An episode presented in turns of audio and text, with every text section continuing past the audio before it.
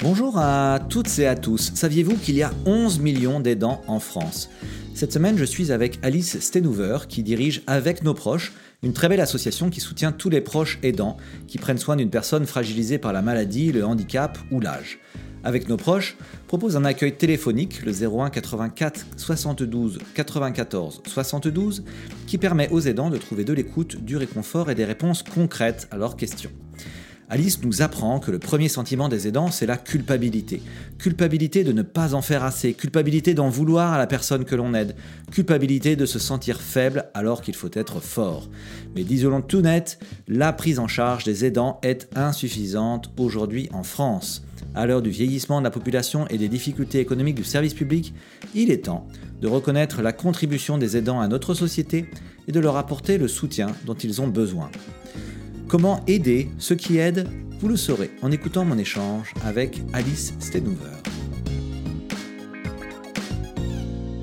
Bonjour à toutes et à tous, bienvenue sur ce nouvel épisode du podcast By Doing Good, le podcast de l'innovation sociale raconté par ceux qui la font. Et cette semaine, ceux qui la font, c'est Alice Stenhover. Bonjour Alice. Bonjour. J'ai bien prononcé ton nom cette fois Parfait. bon, ben voilà, tant mieux. Alors Alice, tu es euh, directrice d'une association, euh, je dirais presque tout est dans le nom. Hein. L'association s'appelle Avec nos proches. Euh, donc on va découvrir euh, ce que vous faites, quelle est euh, quelle est l'action de cette association. Mais d'abord, on va un peu faire connaissance, toi et moi. ma première question est donc la suivante, Alice. Qui es-tu? Voilà, est-ce que tu peux nous dire en quelques mots, te présenter en quelques mots, s'il te plaît? C'est un vaste sujet. Donc, euh, je suis du Nord avec un nom pareil. Euh, je, certains l'auront entendu. Je suis flamande. Euh, donc, je suis de Lille. Je, j'ai 36 ans. J'ai trois enfants. Donc, je travaille pour l'association avec nos proches depuis 2014. Euh, j'ai une formation de directrice d'EHPAD. Donc, je me suis formée pour être, pour travailler dans, en EHPAD. Et euh, à la suite de mes études, c'est par euh, mon mémoire autour euh, de la bientraitance que j'ai découvert le Canada. Donc, je suis à la fin de mes études, je suis allée travailler à Montréal, au Québec, et c'est là-bas que j'ai découvert le sujet de les danses et que j'ai donc intégré une association sur les danses. Et donc, depuis, je, je suis investie pleinement dans cette cause. Et, euh, et au Canada, euh, qu'est-ce qui est spécifique dans la façon dont euh, le, les, les, aidants sont traités? Pourquoi il y a des choses qui se passent au Canada qui ne se passeraient pas en France, selon toi? Alors du coup, le sujet de bien-traitance, c'était euh, davantage sur l'EHPAD, sur comment étaient traités les résidents. Mais si je devais dire de façon générale, moi je trouve qu'au au Québec, il y a un rapport à l'humain, à l'autre, qui est assez différent, euh, très bienveillant, euh, il y a un côté vraiment du respect d'autrui sur ce de ce qu'il est, de ses valeurs. Donc on fait très attention, je trouve, euh, à ça, presque parfois à amener un peu de l'individualité, je trouve, tellement euh, tellement on veut respecter l'autre, on, on, on, a moins d'espace collectif. Mais euh, donc typiquement, il y a des sujets euh, qui sont abordés de façon beaucoup moins taboue, comme la sexualité des seniors. Moi, ça m'avait beaucoup surpris. Okay. Ouais, et du coup, euh, typiquement, des EHPAD avec des trans, euh, des transgenres, etc. Voilà, c'est de ça qu'on parle euh, au Québec. Donc, je trouvais ça hyper, hyper intéressant. Et donc, ça, ça découle un peu au niveau des aidants. C'est un peu dans la même, dans la même veine. C'est qu'il y a une bienveillance et un accompagnement individuel qui est, qui est plus présent qu'en France. Tu dirais que globalement, la société est plus en avance au Québec qu'en France ou c'est vraiment sur ce, ce sujet spécifique des, des seniors? Alors je dirais pas en avance parce que euh, à côté de ça sur le système de santé, je trouve qu'en France on est beaucoup mieux loti. Donc euh, les difficultés des aidants vont être différents vont être différentes parce que typiquement bah, une ambulance gratuite euh, ça n'existe pas chez eux donc il y a des coûts mmh. qui sont beaucoup plus importants mais par contre il y a une un communautarisme qui est plus présent au Québec et puis un respect de l'autre donc il y a quand même de la culpabilité chez les aidants au Québec, mais c'est un peu différent, c'est abordé d'une façon plus bien, enfin en tout cas c'est plus bienveillant dans, dans le rapport à l'humain. D'accord. Et, euh, et toi, euh, dans ton, euh, dans ce qui toi te fait vibrer, Alice, est-ce que toi tu, tu es sensible à cette cause des seniors depuis toujours ou c'est quelque chose dans lequel tu es tombé un peu au fur et à mesure du temps et par hasard? Alors, moi, j'aime l'être humain de façon générale.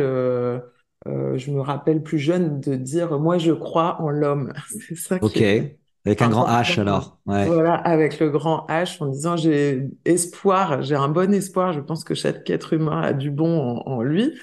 Et, euh, et, et j'aime beaucoup la personne âgée. euh, pareil, je trouve que c'est euh, la personne âgée, elle porte une histoire. Il y a quelque chose de touchant chez la personne âgée, donc ça m'a toujours, ça m'a toujours plu. Euh, du coup, de me tourner euh, là où ma sœur est pédiatre, Ok. inversé, euh, c'était drôle, mais en même temps, je trouve que la prise en charge des seniors est aussi peut être beaucoup mis en parallèle hein, avec la comment on accompagne les enfants. En tout cas, c'est pour moi des publics qui peuvent être fragiles les deux, donc euh, ou qui ont besoin d'être soutenus. Donc, c'est intéressant de voir comment on, accompagne bien ou pas d'ailleurs ce type de, profil euh, de personnes en France. Mais donc, j'ai toujours bien aimé euh, la population euh, âgée, les, les êtres humains, et en fait, ça m'a beaucoup dans mes études, on m'a pas du tout parlé des aidants. Et donc, quand je, quand, je suis arrivée à Montréal et que j'ai postulé dans une association euh, et qu'on m'a dit, bah, vous savez ce que c'est qu'un aidant, euh, bah, je savais pas trop à ce moment-là. Et ça m'a énormément marqué parce que je me suis dit, en fait, j'en ai croisé plein de par mes études et puis ma vie. En fait, on a tous euh, des aidants autour de nous. J'ai pas eu d'expérience personnelle euh, d'aidance, en tout cas très euh, proche, mais j'en ai croisé beaucoup et ça m'a beaucoup, euh, ça, ça m'a beaucoup ému de me dire, ah, j'aurais pu faire beaucoup plus de choses, ou en tout cas, euh, si j'avais su ça, euh, si j'avais su les difficultés par lesquelles ils passent, les mots qu'il vaut mieux employer, etc., je, pense que j'aurais fait, j'aurais pu changer vraiment certaines choses. Et donc, euh, donc je suis tombée dedans comme ça. Et je, je trouve que les personnes que je croise sur mon chemin ont un peu la même chose, c'est que les danses, c'est tellement transversal, ça touche tellement tout le monde, tout âge, tout, tout euh, niveau social, que euh, on a forcément rencontré quelqu'un et on se dit, ah là là, c'est c'est c'est vraiment une prise de conscience. Et, Ouais, euh, et du coup, après, quand on est dedans, en tout cas, moi, clairement, euh, je est vois pas travailler dans une autre cause, même s'il y a plein d'autres causes hyper intéressantes, hein, mais Ce qui est frappant, c'est que d'ailleurs les gens, c'est ce que tu décris Alice, mais les gens qui sont aidants, en fait, parfois ne le savent pas. Enfin, en tout cas, c'est c'est pas un mot qu'ils vont utiliser spontanément. C'est assez troublant. Mais en revanche, après, une fois qu'on leur a dit ça, souvent ça, ça ouvre un peu euh, euh, les yeux et en se disant, ah oui, mais en fait, euh, oui, je suis aidant et donc euh, je suis euh, moi-même porteur de ça. J'ai besoin d'aide moi-même. euh, j'ai besoin de, de, de me reposer aussi. Enfin, c'est euh, étonnant comme c'est un concept qui me semble être encore assez nouveau. Tu partages ce point de vue? Complètement. Euh, c'est un. Alors, les, si on prend des chiffres, euh, aujourd'hui, il y a des chiffres, hein, c'est 6 aidants sur 10 qui ne se reconnaissent pas comme tels, donc c'est énorme. Et, euh, et en fait, aidant, c'est un terme pro- professionnel. On a mis un terme là-dessus, mais Euh, avant d'être un aidant, je suis une maman, je suis un conjoint, je suis une sœur. Donc c'est le lien affectif clairement qui est euh, très important. C'est pour ça que je suis avec nos proches, on s'appelle avec nos proches parce que si finalement juste de mettre je suis proche aidant, on, on parle d'abord du, de- du proche, du, du terme proche qui est qui est le plus important.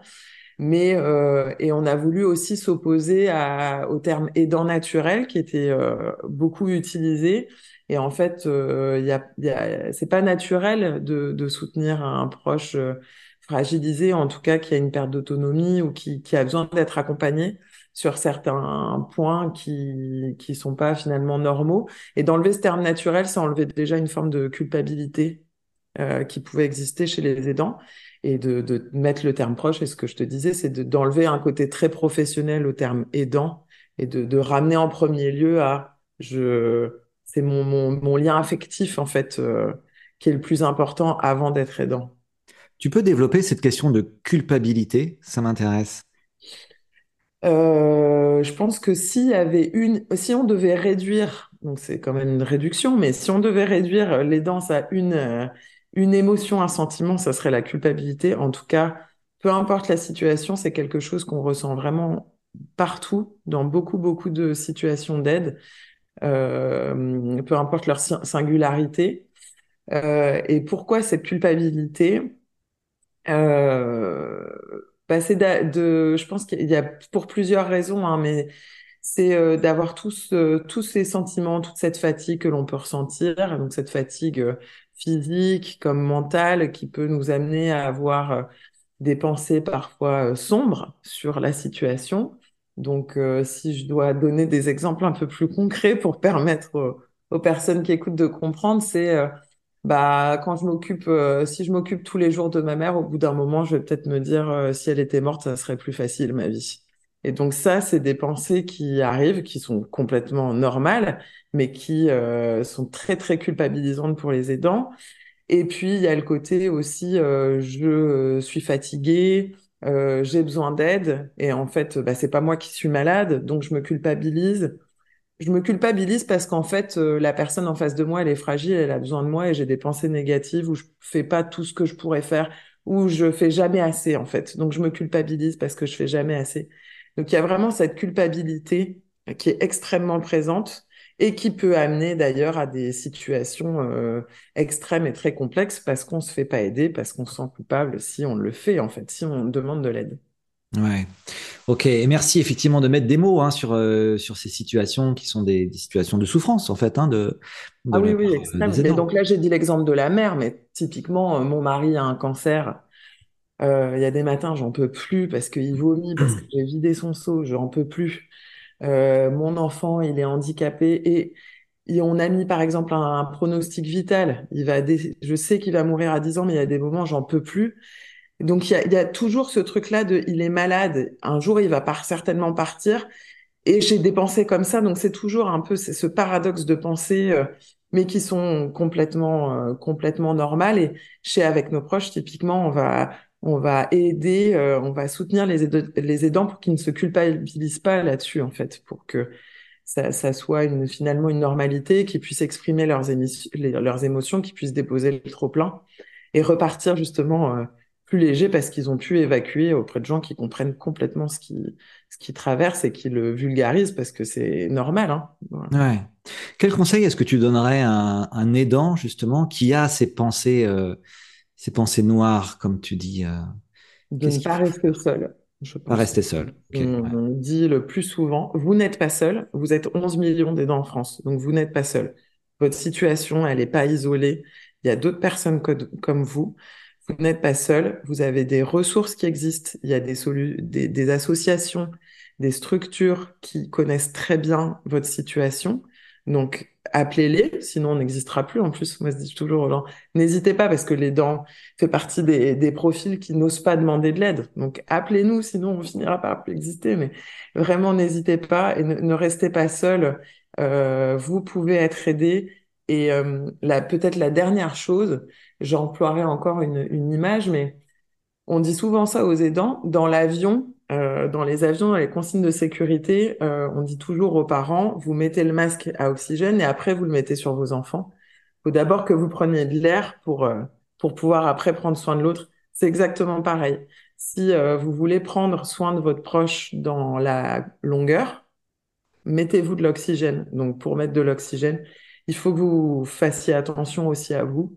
Et donc il y a des hmm. solutions qui sont là pour prendre soin de, prendre soin de vous il faut juste les, juste, et ça c'est dur, les contacter. Ouais, ok. Et j'aime beaucoup cette image effectivement du masque à oxygène.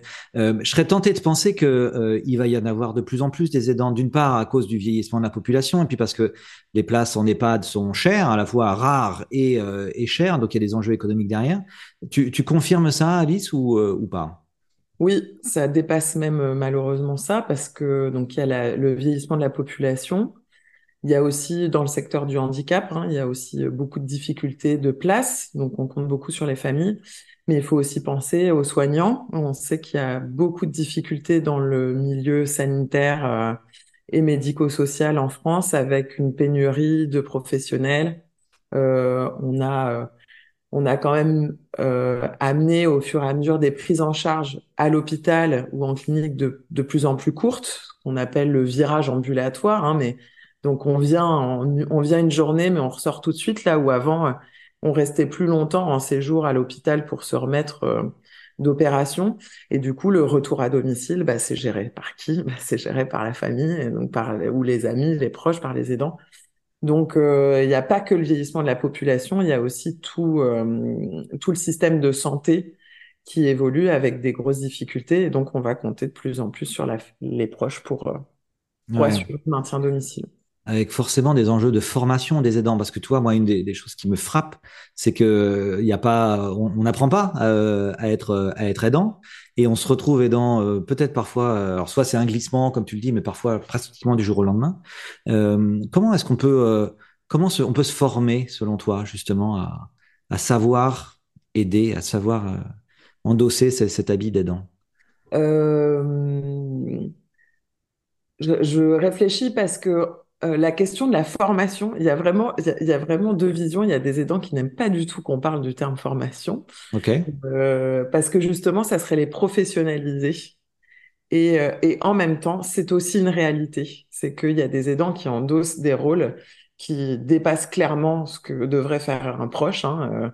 Il y a du, du soin, du soin qui peut être fait. je me rappelle de changements de son, de, de, de choses comme ça, des pansements qui sont faits par les, les proches, alors que ça devrait être en effet être des soignants. Alors, il y a des associations, je pense notamment à la Compagnie des aidants, qui a fait euh, des petits tutos euh, qui sont gratuits en ligne pour justement avoir des petits trucs et astuces, mettre des pas de contention, des choses comme ça pour euh, faciliter le, le domicile. Et euh, donc, il existe hein, des structures qui proposent des, des temps de formation. C'est quoi être aidant euh, euh, Des chiffres clés, comment comment on peut faciliter le domicile, etc., etc. Ou savoir, par exemple, savoir porter une personne. Enfin, tu vois, c'est un truc qu'on découvre, mais quand on est aidant, on découvre que porter un corps de 70 kilos, 80 kilos, c'est extrêmement difficile. T'as vite fait de te faire un tour de rein toi-même. Enfin, c'est c'est quand même bah, des choses. C'est indispensable, un, de poser ses limites.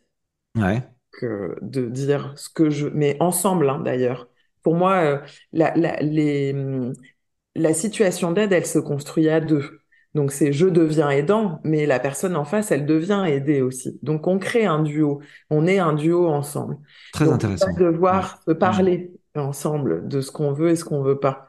Euh, moi, je prends souvent l'exemple de si un jour je deviens aidante de mes parents, mon père extrêmement pudique, jamais de sa vie il voudrait que je le lave ou que je le change, euh, jamais. Et donc c'est là où je pense que c'est moi ça me bon ça me dérangerait pour lui, mais c'est là où, où il faut toujours se dire c'est une relation. On devient aidant parce qu'on a un proche aidé, donc il y a une relation. Je pense que c'est très important de fixer ses limites ensemble, de se dire l'un comme l'autre là où je veux aller, là où je veux pas aller, et si on veut pas y aller, qu'est-ce qu'on peut mettre en place, et de fixer aussi ses limites avec les professionnels notamment les professionnels de santé, en disant, moi, je ne veux pas prendre en charge le portage ou des choses comme ça, en fait, de dire, bah, moi, je me sens pas en capacité physique, donc de, vraiment euh, réussir à limiter.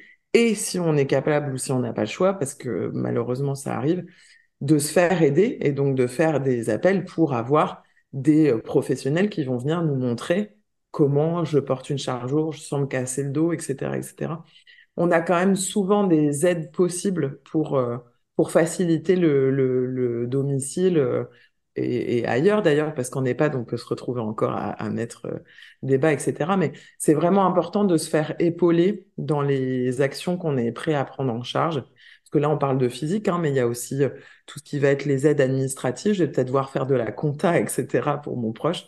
Et donc là, pareil, il y a des personnes qui peuvent venir en appui euh, pour, pour nous aider à, à augmenter nos compétences. Compétences, terme très important aussi chez les aidants parce que euh, cette expérience, elle amène plein de nouvelles compétences qu'on peut valoriser, euh, notamment en entreprise.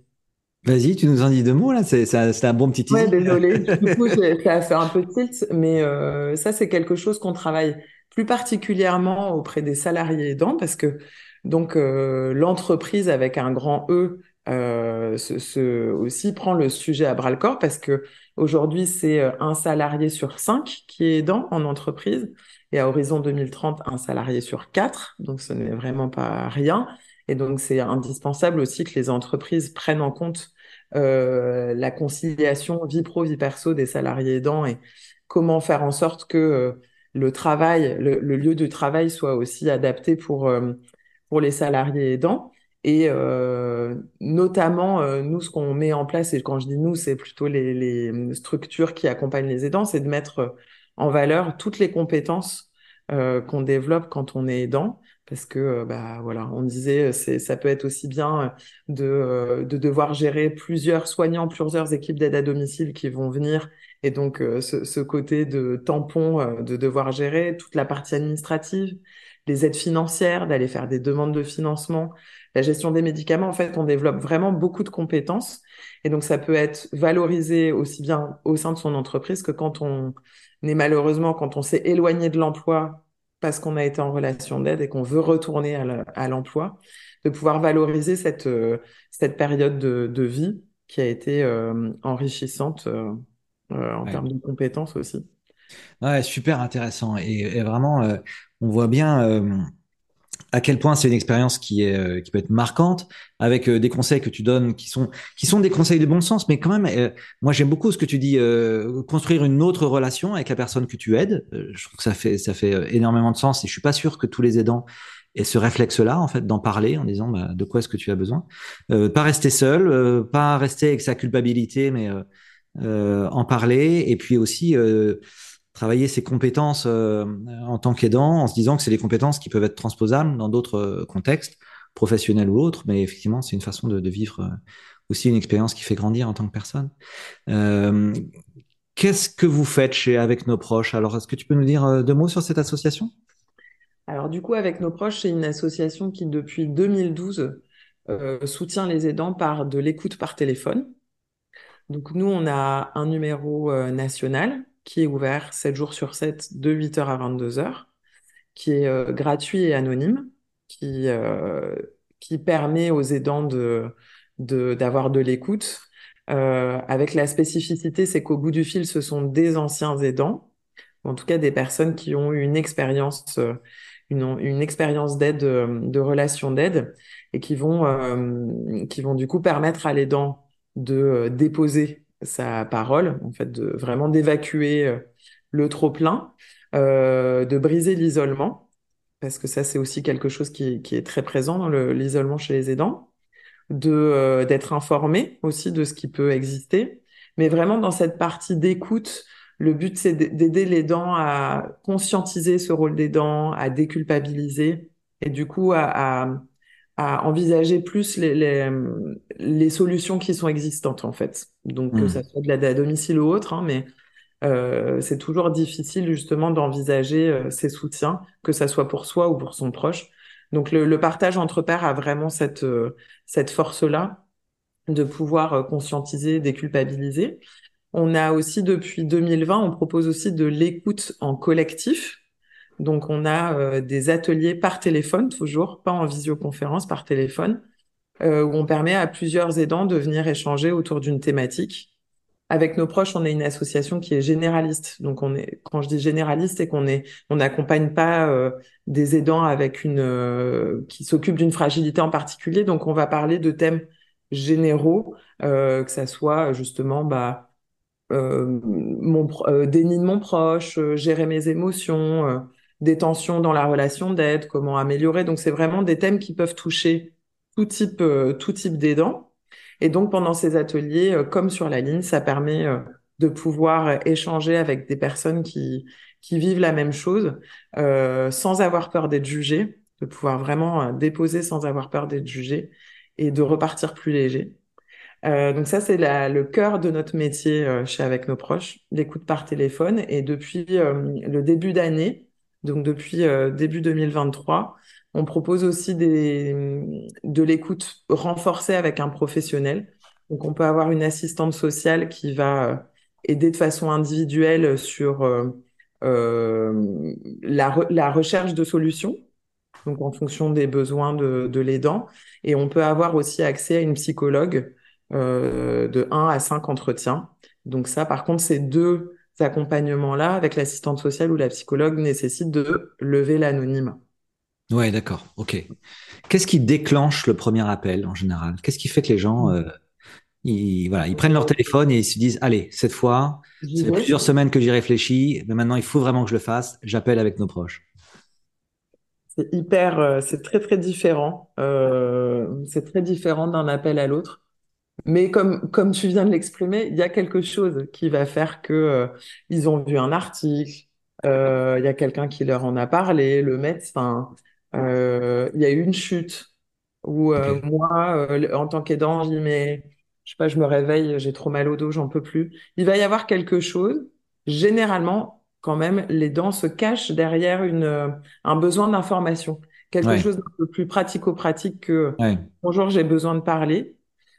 Mais je tiens à dire que ça évolue. Depuis le Covid, ça a quand même beaucoup évolué. Et Ah on a de plus en plus, oui, on a quand même de plus en plus de personnes qui appellent et qui disent j'ai besoin de, j'ai besoin de parler, en fait. D'accord. Oui, parce qu'il faut reconnaître une forme d'humilité aussi quand même, hein, euh, euh, pour justement se, se, se positionner comme ça en disant j'ai besoin d'aide.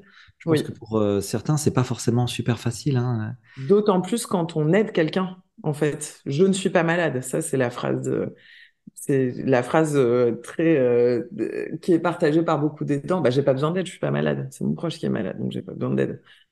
Et c'est là où, euh, en fait, on utilise encore une fois des, un peu des images, mais de dire, bah, si demain votre, si demain vous avez un accident, et je me rappelle, ça arrivait à une dame qu'on avait accompagnée, qui avait eu un bout, une vitre s'était cassée, elle avait eu un bout de vitre dans la, dans le pied, et donc elle a dû être hospitalisée. Et, et ben, je prends toujours cet exemple. Bon, vous n'avez besoin de rien aujourd'hui, mais imaginons demain, il vous arrive quelque chose, Hmm. qu'est-ce qui va se passer pour votre proche? Donc, on utilise souvent aussi cette vision euh, pour votre proche. Qu'est-ce que vous devez vous mettre en place pour vous? Mais euh, donc, il y y a vraiment ce côté euh, très euh, transparent. Enfin, les dents est, est un peu invisible. euh, il se met un peu invisible. euh, et il est un peu invisible dans notre société d'ailleurs. hein. donc, euh, ça, ça appuie euh, quand vous, euh, quand on rencontre quelqu'un avec euh, un proche qui est malade, je pense toujours à ça, mais ça arrive toujours, hein. Vous avez, pareil, votre mari qui est malade, on va toujours vous dire, ça va ton mari? On te demande jamais si toi tu vas bien.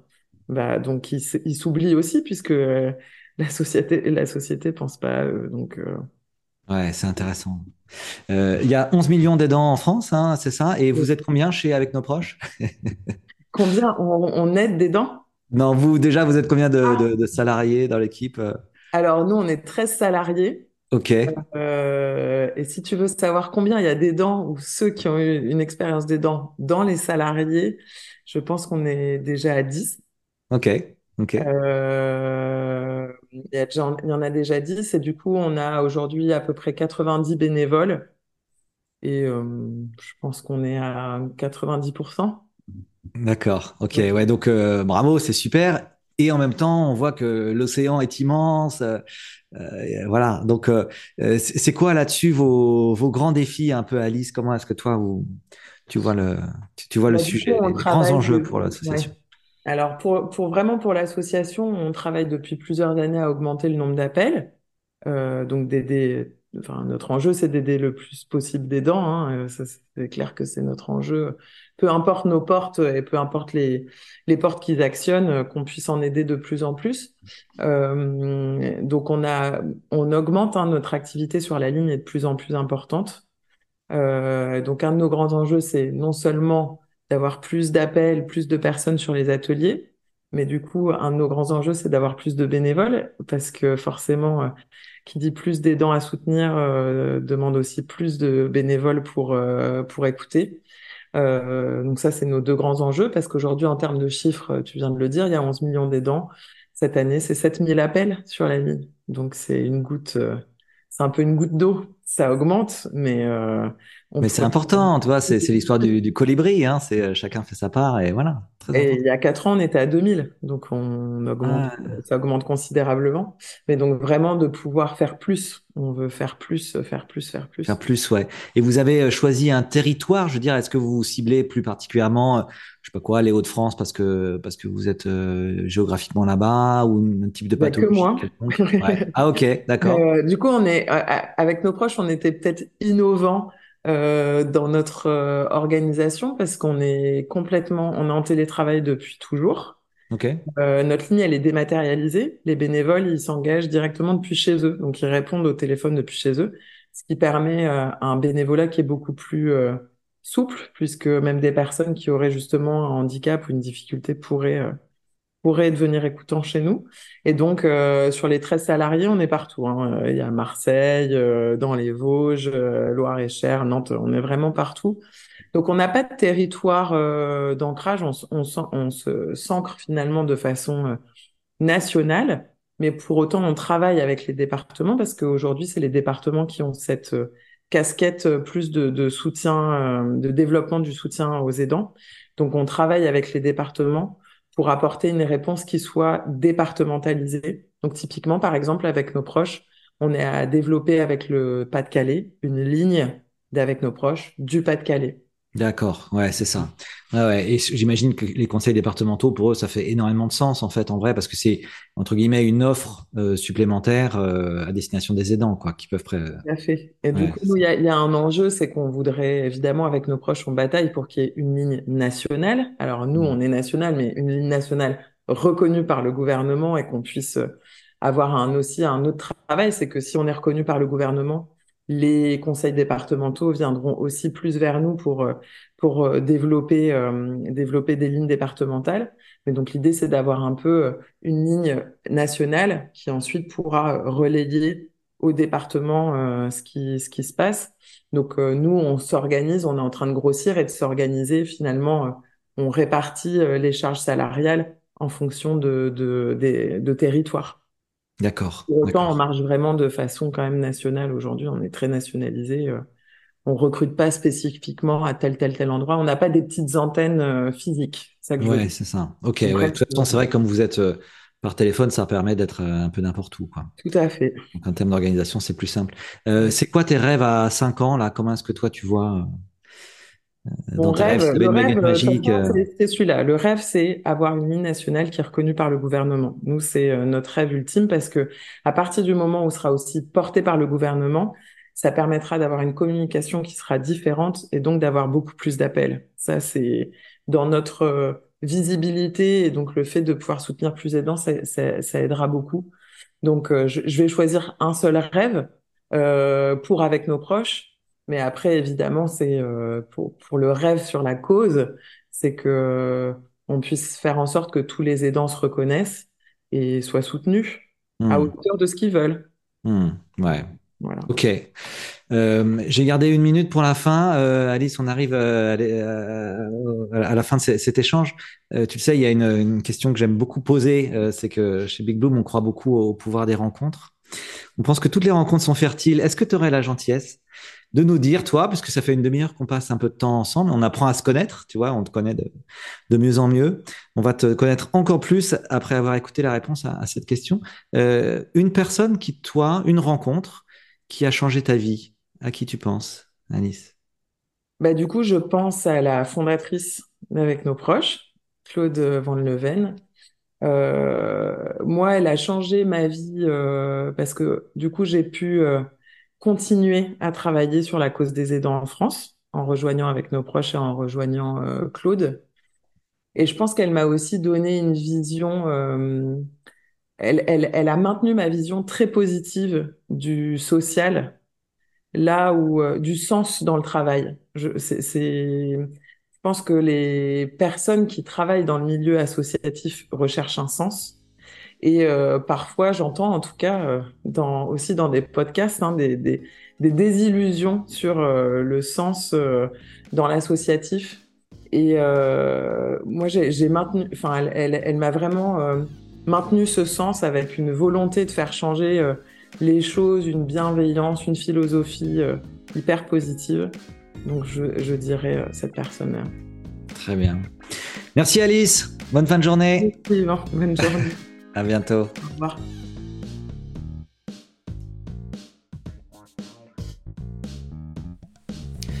Et voilà, c'était By Doing Good, le podcast de l'innovation sociale raconté par ceux qui la font. Merci pour votre écoute. J'espère que cet échange vous aura inspiré et donné envie, vous aussi, de vous engager pour l'innovation sociale. Si c'est le cas, n'hésitez pas à vous abonner et à mettre 5 étoiles sur Spotify ou Apple Podcast. Rendez-vous sur www.bigbloom.org pour découvrir tous nos prochains hackathons solidaires à venir. Voilà, je vous dis à la semaine prochaine.